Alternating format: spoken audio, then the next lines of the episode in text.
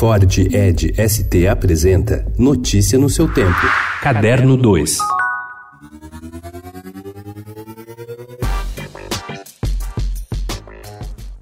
Um espaço de excelência para a ópera, a música e o balé, em diálogo com outras formas de manifestação artística e cada vez mais aberto à cidade e sua diversidade. Assim, o diretor artístico do Teatro Municipal, Hugo Possolo, define o conceito que deve pautar sua gestão. Em entrevista exclusiva ao Estadão, na qual anunciou a programação do segundo semestre, o ator e diretor teatral defende a busca por maior experimentação em diálogo com novos olhares sobre a tradição.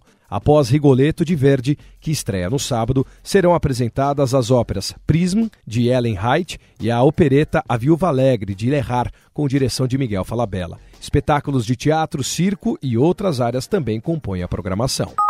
O momento em que Peter Parker é picado por uma aranha radioativa, ou a fuga espetacular do Superman antes que Krypton exploda. A origem, o início de tudo é algo que sempre fascinou os fãs das histórias em quadrinhos. Não é estranho, portanto, que os 135 mil inscritos na Comic Con de San Diego 2019, que começa esta semana, queiram saber como foi o início humilde desse evento que hoje é a maior celebração da cultura pop do planeta. A convenção atrai importantes nomes de Hollywood e para este ano estão previstas as presenças de Arnold Schwarzenegger, Patrick Stewart e o elenco da série Game of Thrones nos esperados painéis do evento, que servem de vitrine para as mais lucrativas franquias das HQs, cinema e televisão.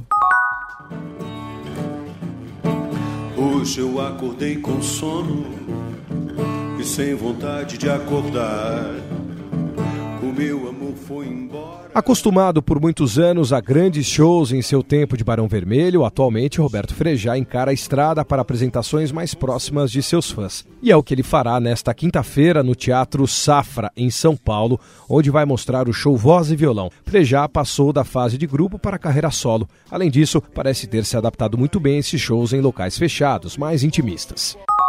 O nome da exposição sem título, sem data, revela a intenção da pintora Helena Carvalhosa de não se submeter aos ditames do mercado. Ela não pinta pensando em colecionadores, mas por vontade de registrar suas impressões sobre o mundo que a cerca. Assim, as duas dezenas de telas de médias dimensões, expostas a partir de amanhã na Galeria Milan, trazem imagens de objetos e paisagens familiares, quase um diário íntimo sem compromisso com o tempo, como nas composições intimistas de Morandi feitas de cores sóbrias e perfeito equilíbrio tonal. Notícia no seu tempo. É um oferecimento de Ford Edge ST, o SUV que coloca performance na sua rotina até na hora de você se informar.